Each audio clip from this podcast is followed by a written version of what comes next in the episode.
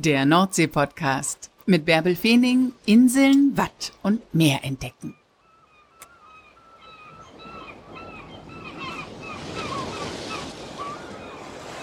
Moin und herzlich willkommen zur 67. Folge des Nordsee-Podcasts. Und heute gehen wir direkt nach Föhr und treffen einen Mann, der eine ganz besondere Beziehung zu dieser Insel hat, obwohl er eigentlich in Hamburg lebt.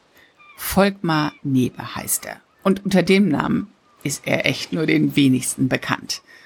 Aber wenn ich jetzt sage, sein Pseudonym ist Janne Mommsen, dann wissen viele, wer heute im Nordsee-Podcast zu Gast ist. Denn Janne Mommsen ist Schriftsteller und er schreibt Fürromane. Und die sind nicht nur auf der Insel, sondern in ganz Deutschland total beliebt. Gerade im Februar ist das kleine Friesencafé erschienen und das war zwölf Wochen auf der Spiegel Bestsellerliste. Ich nenne noch mal ein paar mehr Titel. Die kleine Inselbuchhandlung, Omas Inselweihnacht, Seeluft macht glücklich. Ein Strandkorb mit Oma, Oma ihr klein Häuschen. Janne Mommsen hat jede Menge Bücher geschrieben, die auf Föhr spielen. Und immer sind es in irgendeiner Weise romantische Liebesgeschichten. Und das wiederum führte dazu, dass die Bildzeitung über Janne Mommsen schreibt in einer dicken Überschrift, der romantischste Mann des Nordens. Und im Text heißt es dann, er verdient sein Geld mit der Liebe. Naja, bei der Recherche über Janne Mommsen habe ich das gelesen und gedacht, okay, der gehört in den Podcast rein, den will ich kennenlernen. Und habe ich ihn angeschrieben, wir haben uns verabredet per Zoom und ein tolles Gespräch geführt. Dieser Mann liebt die Nordsee. Wirklich. Freut euch auf das Gespräch, das ich nicht mit Volkmar, sondern mit Janne geführt habe. Moin, Janne. Moin. Wann warst du denn zuletzt am Meer? Vor drei Tagen auf der Insel Föhr. Deine liebste Nordseeinsel. Na klar, ich habe da auch gelesen, recherchiert, das ganze Programm. Also da hatte ich äh, viel zu tun und es war wieder grandios. Du bist ja, laut der Bildzeitung, der romantischste Mann Norddeutschlands. Und du ja, verdienst dein Geld mit der Liebe und das auf Föhr. Wie kam es denn dazu? Also dazu muss man sagen, Bild lügt nie. und deswegen kann ich das nur bestätigen. und all das kann ich natürlich auf der Insel Föhr ausleben, im Wattenmeer und äh, auf der Insel selbst. Also das passt schon. Und ich meine, wenn die, wenn die Nordsee nicht romantisch ist, was ist dann romantisch? Wow, wow. Weiß ich auch nicht. Gibt es einen romantischeren Ort? Naja, gut, ist auch Geschmackssache. Woher kommt deine Nordseeliebe? Ich bin mal, ich bin in Kiel aufgewachsen und ich bin mal, äh, habe meine Eltern immer bedrängt, mit mir mal an die Westküste zu fahren. Und die haben sich immer geweigert, weil sie gesagt haben, was willst du da? Da ist nichts. Da siehst du eine flache Landschaft, in der nichts ist. Deswegen fahren wir nicht so weit. Und dann, aber irgendwann habe ich sie mal äh, überredet und wir waren dann in der Nähe von Husum. Und ich habe deutlich gespürt, hier ist irgendwie was. Irgend so eine Kraft irgend, unter diesen großen Himmeln. Und das war so beeindruckend, dass ich mir später eine Zivildienststelle besorgt habe äh, in der Nähe von Nibel. Mhm. Und da, ich wollte da wirklich hinziehen, um in dieser ziemlich extremen Landschaft zu leben. Und als ich da hinzog, war es auch Winter, also das war auch nicht lieblich, sondern es war mit Sturmfluten und mit äh, Stürmen, fand ich toll. Richtig rau. Ja. Und einsam. Einsam war es auch. Ich habe da alleine sieben Kilometer äh, entfernt von Nibel in einem Haus gewohnt also über einer Behindertenwerkstatt und hatte natürlich kein Auto, sondern nur ein Fahrrad. Also das war schon tough. Hm. Und Ebbe und Flut, was für eine Rolle spielen die für dich? Naja, gut, also ich habe sehr großen Respekt vor den Gezeiten. Ähm, und auch die Prile, die anscheinend äh, sicher erscheinen, sind eben dann doch gefährlich. Also so und also ich bin da sehr, sehr vorsichtig und Ebbe und Flut, ich finde beides irgendwie toll. Also wenn die Flut aufläuft oder eine Springflut ne, mit bei Vollmond, also das ist schon, das ist eine ganz besondere Stimmung. Und ähm, und eine, zum Beispiel eine Wattwanderung, ich bin auch öfter von Föhr nach Amrum gewandert durchs Watt, das sind Erlebnisse, die man nie vergisst. Dass man auf dem Meeresboden zu stehen, unter diesen riesigen Himmeln und von einer Insel zur anderen zu gehen. Nun verdienst du ja dein Geld mit der Liebe, indem du Liebesromane schreibst. Das müssen wir jetzt mal auflösen. Wie kam es denn eigentlich dazu? Naja, Liebesromane sind es ja nicht nur. Also es ist, äh, immer eine Familiengeschichte und es gibt natürlich dann immer auch eine Liebesgeschichte in diesen Büchern. Aber ähm, ja, diese, diese Liebe zu Nordfriesland, zum Wattenmeer, die hat mich einfach dahin gebracht. Also ich hatte einfach Lust, mal alles in einem Buch zu versammeln, was mir wichtig ist, was mir Spaß bringt, was mich berührt. Und deswegen, dann habe ich einfach das erste Buch geschrieben, Oma, ihr kleines Häuschen. Und ähm, ja, und fand das klasse, dass ich da auch sozusagen dienstlich hinfahren durfte, um dort zu recherchieren. Und wieso hast du dir Föhr ausgesucht? Also es hätte ja auch in Husum spielen können, zum Beispiel. Ja, ich wollte das auch zu Anfang im Gotteskrug spielen lassen, nördlich von Nibel, äh, äh, wo ich gewohnt habe.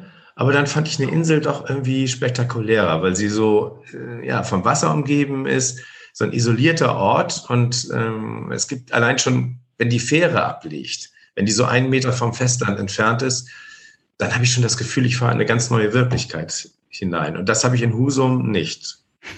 Natürlich nicht. Husum hat andere Reize. Ja, das stimmt. Und wieso hast du dich dann für Föhr entschieden und nicht für Hallig-Südfall? Ja, sagen wir mal, bei Hallig-Südfall wäre ähm, das Personentableau doch sehr begrenzt.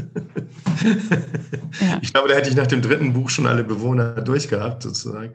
Also nein, für, ich war oft auf Föhr, als ich in Nordfriesland gewohnt habe und ähm, fand die Insel irgendwie reizvoll, ja.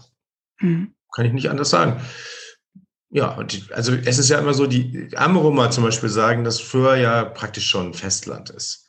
Weil, man fährt eine Dreiviertelstunde mit der Fähre und äh, von, von Amrum fährt man also anderthalb Stunden. Das liegt also noch weiter weg. Aber als, ähm, na, als Großstadt würde ich es ja auch nicht bezeichnen. Ja, für die Amrumer ist es schon eine Großstadt. Ne? Ja. Also die Amrumer, wenn man die über Föhr reden hört. Ähm, ja. Also Wieg ist Manhattan und ähm, die Marsch ist die Prärie. ja, hast du gut zusammengefasst. Okay, und dann kamst du also als Hamburger oder du lebst in Hamburg. Ja, genau. Und hast 2010 Oma ihr klein Häuschen geschrieben. Es kamst mhm. du als Hamburger Buchautor nach Föhr und wie haben denn die Fähringer reagiert auf deinen Roman?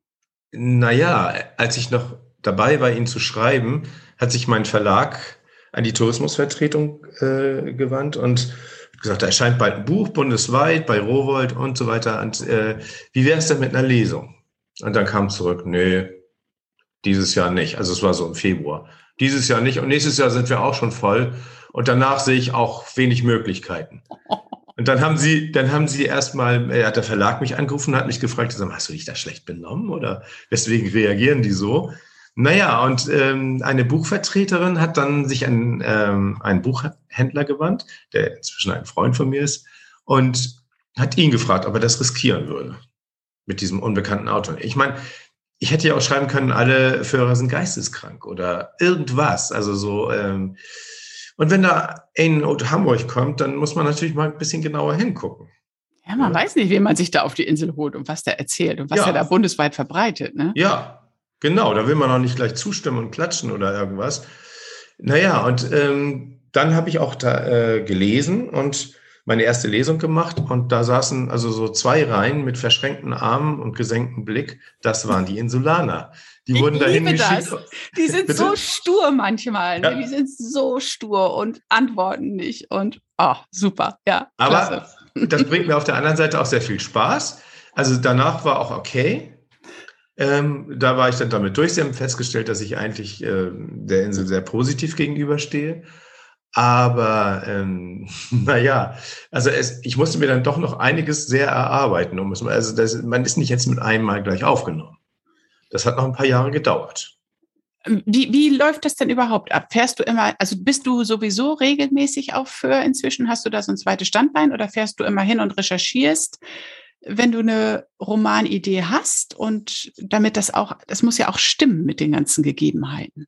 Das stimmt. Also ich, wenn ich, ich baue mir für erst einmal im Kopf auf und schreibe meinen Roman so praktisch aus dem Kopf, auch die Landschaftsbeschreibung.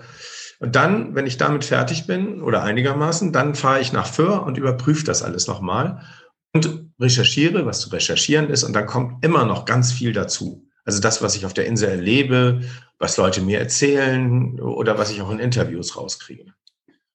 Und, und dann Überarbeitest ja. du es daraufhin nochmal, das ist auch wirklich. Genau, genau. Also dann kommt dann so, dann näher ich mich sozusagen der Endfassung mit den äh, neuen Erkenntnissen. Und viele sagen auch, man, du kennst die Insel für doch jetzt auch. Was kommt denn da noch Neues dazu? Die weiten Himmel und das so ist ja immer gleich. Und ich sage, naja, aber für mich ist es ja so, dass die Hauptfiguren zu bestimmten äh, Stimmungen äh, eine ganz besondere Beziehung haben, die ihrer Seelenlage auch entspricht. Und die ist ja immer unterschiedlich. Mhm. Und insofern, und ich finde es ja auch immer faszinierend, dass man auf dem Deich der höchste Punkt in der Landschaft ist und gleichzeitig unter diesen riesigen Himmeln winzig klein. Das ja. passiert so gleichzeitig und das setzt auch ganz viel frei an Gedanken, an relativiert auch vieles. Und das finde ich jedes Mal faszinierend. Und das ist auch mal wieder aufs Neue faszinierend. Es relativiert wirklich alles, ne? Du kommst da irgendwie mit so viel Gedanken im Kopf hin und dann guckst du auf dieses, auf den Horizont und dann siehst mhm. du die mhm. Wolken so schnell vorbeiziehen und ja. dann bist du einfach. Und die Wetterstimmung, die sind manchmal wirklich, das ist Kino. Das ist mhm. unglaublich, was für Wetterstimmungen es gibt. Auch wenn der Himmel manchmal so zweigeteilt ist. Eine Seite ist düster, dunkel und die andere Seite, auf der anderen Seite scheint die Sonne aufs glitzernde Wasser. Und das sieht man so gleichzeitig vor sich. Also da falle ich in Ohnmacht vor äh, Begeisterung. Ich fotografiere dann ja immer und dann denke ich, wenn ich diese beiden Fotos nach links und nach rechts, das kann man niemandem erzählen, dass das, dass ja. das direkt nebeneinander sich abspielen. Ne? Und dann ist es ja auch, ähm, es ändern sich auch permanent die Stimmung. Mhm. Oft innerhalb einer Minute. Und dann gibt es ein völlig anderes, neu, ein ganz neues Bild und eine ganz andere Seelenlage. Man fühlt sich plötzlich ganz anders. Ich liebe auf Föhr ja auch den Blick zu den Halligen. Mhm. Also wenn du ja, da klar. im Weg stehst, das ja. ist einfach so, das ist für mich Föhr. Und dann die Wieker-Dampfschifffahrt, die da hin und her zuckelt. So. Ich meine, ich habe ja auch eine Zeit lang mal in Paris gewohnt und die Champs-Élysées ist ja auch ganz schön, aber die Hauptpromenade in Wieg, ne, das haben die nämlich nicht. Auf der anderen Seite ne, die Nordsee und noch eine Hallig, äh, die man sich so rüberträumen kann und so. Ne, da würde ich sagen, da geht der Punkt an Wieg. Oh, das ist aber schön. Was für ein schöner Satz. Wie reagieren denn die Fähringer inzwischen auf dich? Bist du da Promi auf der Insel oder ähm, übersehen die dich oder denken die der schon wieder mit seinen Büchern oder hm. schätzen die das inzwischen? Du hast zwölf Bücher geschrieben inzwischen, ja. die auf Hörspielen? Also ich, äh, im Grunde musst du die, die Insulaner äh, dann selber fragen, aber also natürlich bin ich bekannt, weil sie und sie freuen sich eigentlich darüber, dass sie das alles wiederfinden, was sie so täglich erleben. Manchmal werde ich auch gefragt, ob ich nicht auf die Insel für ziehen will und dann das funktioniert aber nicht, weil dann bin ich zu nah dran. Mhm. Weil ich kann natürlich von außen Dinge sehen, die man nicht mehr sieht, wenn man da lebt und im Alltag steckt. Und ich werde wirklich super freundlich behandelt. Ich werde auch, äh, wie soll ich das sagen, es gibt auch viele, die, mit denen ich inzwischen befreundet bin und ähm, ja, ich, es ist aber nicht so, sagen wir mal, wie in Köln, wo einem alle fünf Meter jemand um den Hals fällt. Das ist nicht so die friesische Mentalität. es ist dann eher so bisschen diskret, dass ich irgendwo hinkomme und sage, ähm, guten Tag, ich äh, würde hier gerne ein paar Fotos machen, so, aber die veröffentliche ich das nur für mich. Ich bin, und dann werde ich unterbrochen, ja, ich weiß doch, wer Sie sind. Das ist die höchste Form von Wiedererkennen. Das ist kurz vor Nobelpreis auf der Insel. Also Weil ja nicht, dass es dir zu Kopf steigt, so, ne? Also dafür wollen nee, sie, ja. Das ist, nee, nee, das ist, nee, nee. Und, da, ähm, und das Schöne ist aber auch, ich war jetzt gerade ja auf, auf Föhr und ähm, auf Amrum und ähm, da bin ich auch oft angesprochen worden oder Autogramme gegeben. Und das Schöne dabei ist, dass das, was mich mit den Menschen verbindet, ist unsere gemeinsame Leidenschaft und Liebe für diese Landschaft und für die Menschen, die dort leben und nicht so sehr ähm, der große Zampano, der Autor, der da alles mhm. toll schreibt, sondern ich bin eher so eine Art Botschafter. Ich drücke das in Worten aus und versuche das zumindest auszudrücken, äh, was die Menschen dort sehen und freue mich natürlich, wenn sie das wiedererkennen in meinen Büchern. Mhm. Und du sorgst für Entspannung während ihrer Urlaubszeit oder auch für Entspannung zu Hause, wenn sie zu Hause irgendwo in Süddeutschland oder im Ruhrgebiet ja. in ihrer Wohnung sitzen und sich mit dir nach Föhr träumen in deinen Büchern. Ja, ne? das stimmt. Und ich, inzwischen mhm. ist es auch so, dass ähm, viele Leute oder einige Menschen nach Föhr kommen aufgrund meiner Bücher. Echt? Das heißt, die lesen mein Buch und äh, mich, mir hat mal eine Schweizerin äh, gemailt und die hat gefragt, ob es wirklich so schön ist auf der Insel für und ob es so ist, wie ich das in meinen Büchern beschreibe. Und da habe ich gesagt, ja, klar. Und dann ist sie da auch hingefahren und schrieb mir wieder, dass sie das ganz schrecklich dort findet und hat sich beschwert über die Berglosigkeit. Was? ja, die Berglosigkeit, da wo sie, ja gut, Berge, ich glaube, die höchste Erhebung auf Föhr ist 13 Meter. Das geht ja auch noch ohne Sauerstoffmaske, das ist, verstehe ich schon, aber, aber darauf zu, aber es ist so, mm, und dann habe ich ihr gesagt, bleiben Sie mal länger und lassen Sie mal einen Augenblick sacken und lassen Sie das so mal auf sich wirken, da kommt noch was. Das sehen Sie jetzt noch nicht. Das ist, man entdeckt nicht auf Anhieb da blühende Bergwiesen und ähm, hat großen Ausblick, aber es kommt dann noch was. Und das hat sie mir auch bestätigt. Also sie ist dann noch länger geblieben und ähm, hat dann das entdeckt. Inzwischen sind da übrigens viele Schweizer auf der Insel für. Ja, die lieben, die lieben die Nordsee, die Schweizer. Ja. Die, so als Kontrast zu ihrer Heimat. Ne? ja. Also insofern, ähm, ja, ich und ganz besonders glücklich bin ich, also das war jetzt auch bei einer Signierstunde, wenn mir, da war ein Mann, der sagte, er hätte ähm, sechs Monate auf der Intensivstation gelegen, war schwer krank und hat in der Zeit alle meine Bücher gelesen und hat mir gesagt, das hat mich wirklich über die Zeit getragen. So, Ah. Das, das finde ich sehr, sehr rührend und da denke ich so, Mann, dafür hat sich alles gelohnt. Super. Na, klasse, was für eine schöne Geschichte. Du schreibst ungefähr zwei Bücher im Jahr, oder ich habe jetzt mal durchgeguckt, so ungefähr. Das ist schon mal vorgekommen, ist auch dieses Jahr der Fall. Mhm. Aber in der Regel schreibe ich, oder sagen wir so, ich schreibe drei Bücher in zwei Jahren. Das Okay. ist so die, Ja. die Linie. Dein kleines Friesencafé war in diesem Jahr zwölf Wochen unter den Top Ten der Spiegel Bestsellerliste. Das Ja. ist ja Wahnsinn. Ja, ich habe damit, also man hofft das natürlich immer. Man kann es aber nicht optimieren durch Schreiben. Also ich kann jetzt Mhm. nicht sagen, ich verändere einen Satz, damit es ein Bestseller wird. Man muss das einfach so machen, wie man es denkt und dann gucken, was passiert. Aber dieses Jahr war ich absolut sicher, dass es gar kein Bestseller werden kann, weil mein Buch erschien im, zu Beginn des Lockdowns und viele meiner Leserinnen und Leser kaufen die Bücher in Buchhandlungen. Mhm. Die waren, Die waren alle geschlossen. ja. Und da habe ich gesagt, das ist sozusagen das Ende. Und mh, mein Verlag hat mir auch so auf die Schulter geklopft und gesagt, naja, wenn es dieses Jahr nicht so doll wird, da kannst du nichts dafür, das preisen wir schon so ein. Ne? Und deswegen war ich total erstaunt, dass ich da auf Platz drei oder so eingestiegen bin. Damit habe ich überhaupt nicht gerechnet. Was hast du denn dann gemacht? Hast du in Social Media irgendwie geworben oder ähm, also irgendwann waren ja die Inseln wieder geöffnet und die Urlauber Ah. Mhm. kamen auf die Insel und dann war es ja auch voll da. Hat das was bewirkt oder hast du für dich eine Erklärung, wie sich das doch noch so gut entwickelt hat? Nein, das Buch ist ja im Februar erschienen, also da war mit Tourismus noch nicht so viel. Ich habe ähm, mit einer PR-Agentin zusammen äh, eine große Kampagne gestartet für ähm, Printmedien, aber auch im Fernsehen war ich öfter und dadurch, ähm, um das bekannt zu machen, weil ich dachte, sonst erfährt ja auch niemand, Mhm. dass, dass es ein neues Buch gibt. Also mein, sonst gehen ja viele auch in die Buchhandlung und gucken, was es gibt so Neues und äh, kaufen das dann. Das fiel ja nun alles aus. Und deswegen haben wir eine ziemlich große Kampagne gestartet. Und ähm, ja, offensichtlich haben das alle gelesen. Mit Erfolg, ne? Und ist jetzt gerade das nächste Buch erschienen, das Insel Weihnachtswunder. Das ist ja, Mhm. ich habe darin gelesen und ich finde, ich finde schon das Cover total klasse, weil es so erhaben ist. Also Ja. das ist so schick gedruckt. Also das hat schon richtig was Hügeliges, finde ich, von Ja. außen. Und äh, rauer Nordseewinter mit einer Pastorin, die zur Hallig rüberfährt mit ihrem Mhm. Schiff. Das ist, entspricht das der Realität? Nein. Es gibt auf der Heilig eigene Pastoren. Äh, Sie springt aber ähm, äh, für Sie springt nur Pastor ein, ja, ja, genau. Ja, genau. Also Eine so- einsame Pastorin muss ich noch dazu sagen, um die Gedanken Single. mal in die richtige Richtung zu lenken. Genau.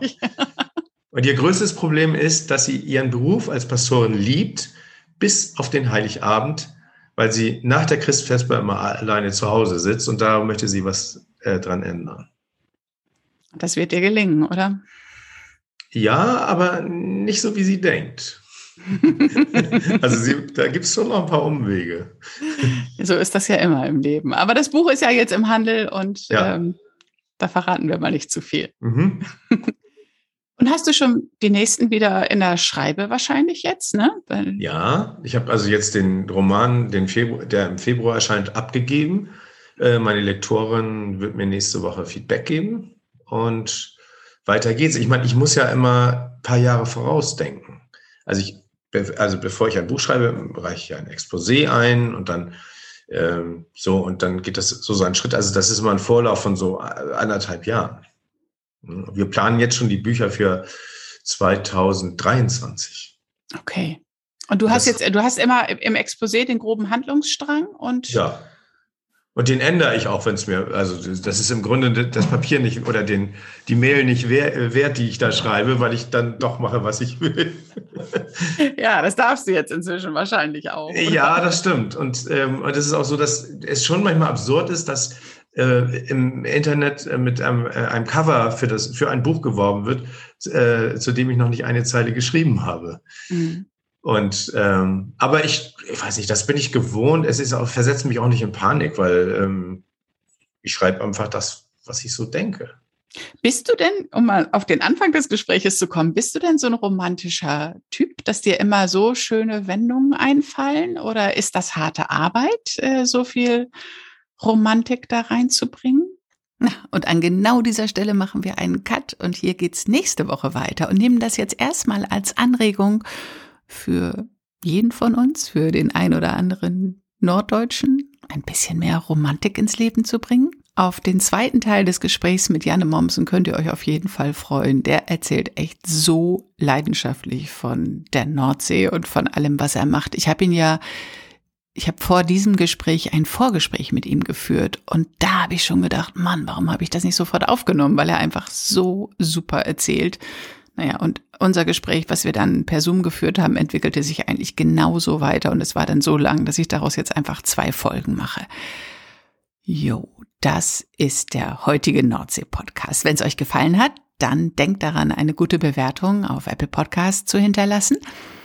Und da und auch überall sonst, wo es Podcasts gibt, könnt ihr auch meinen zweiten Podcast anhören, den Podcast Expedition Ocean Change, den ich ja zusammen mit Arvid Fuchs mache und der gerade international von Interesse ist, denn ich habe diese Woche eine Einladung gekriegt auf der Veranstaltung Podfest. Das ist ein großes Podcaster-Treffen in Tampa, Florida, Speakerin zu sein und über diesen Arvid Fuchs Podcast zu erzählen, wie das alles gekommen ist und wie wir eben mit Arvid Fuchs, der an den einsamsten Plätzen unterwegs ist, trotzdem regelmäßig einen Podcast produziert haben. Also für mich ist das eine große Ehre. Ich freue mich darauf und ich werde euch hier bestimmt noch mehr davon erzählen. Das äh, Ganze findet statt am 2. November. Ja, so viel erstmal dazu. Also den Podcast mit Arvid Fuchs gibt es weiterhin. Hört da auch gerne mal rein. Und ja, dann freue ich mich darauf, wenn ich euch nächste Woche wieder mit ins Meer nehmen kann.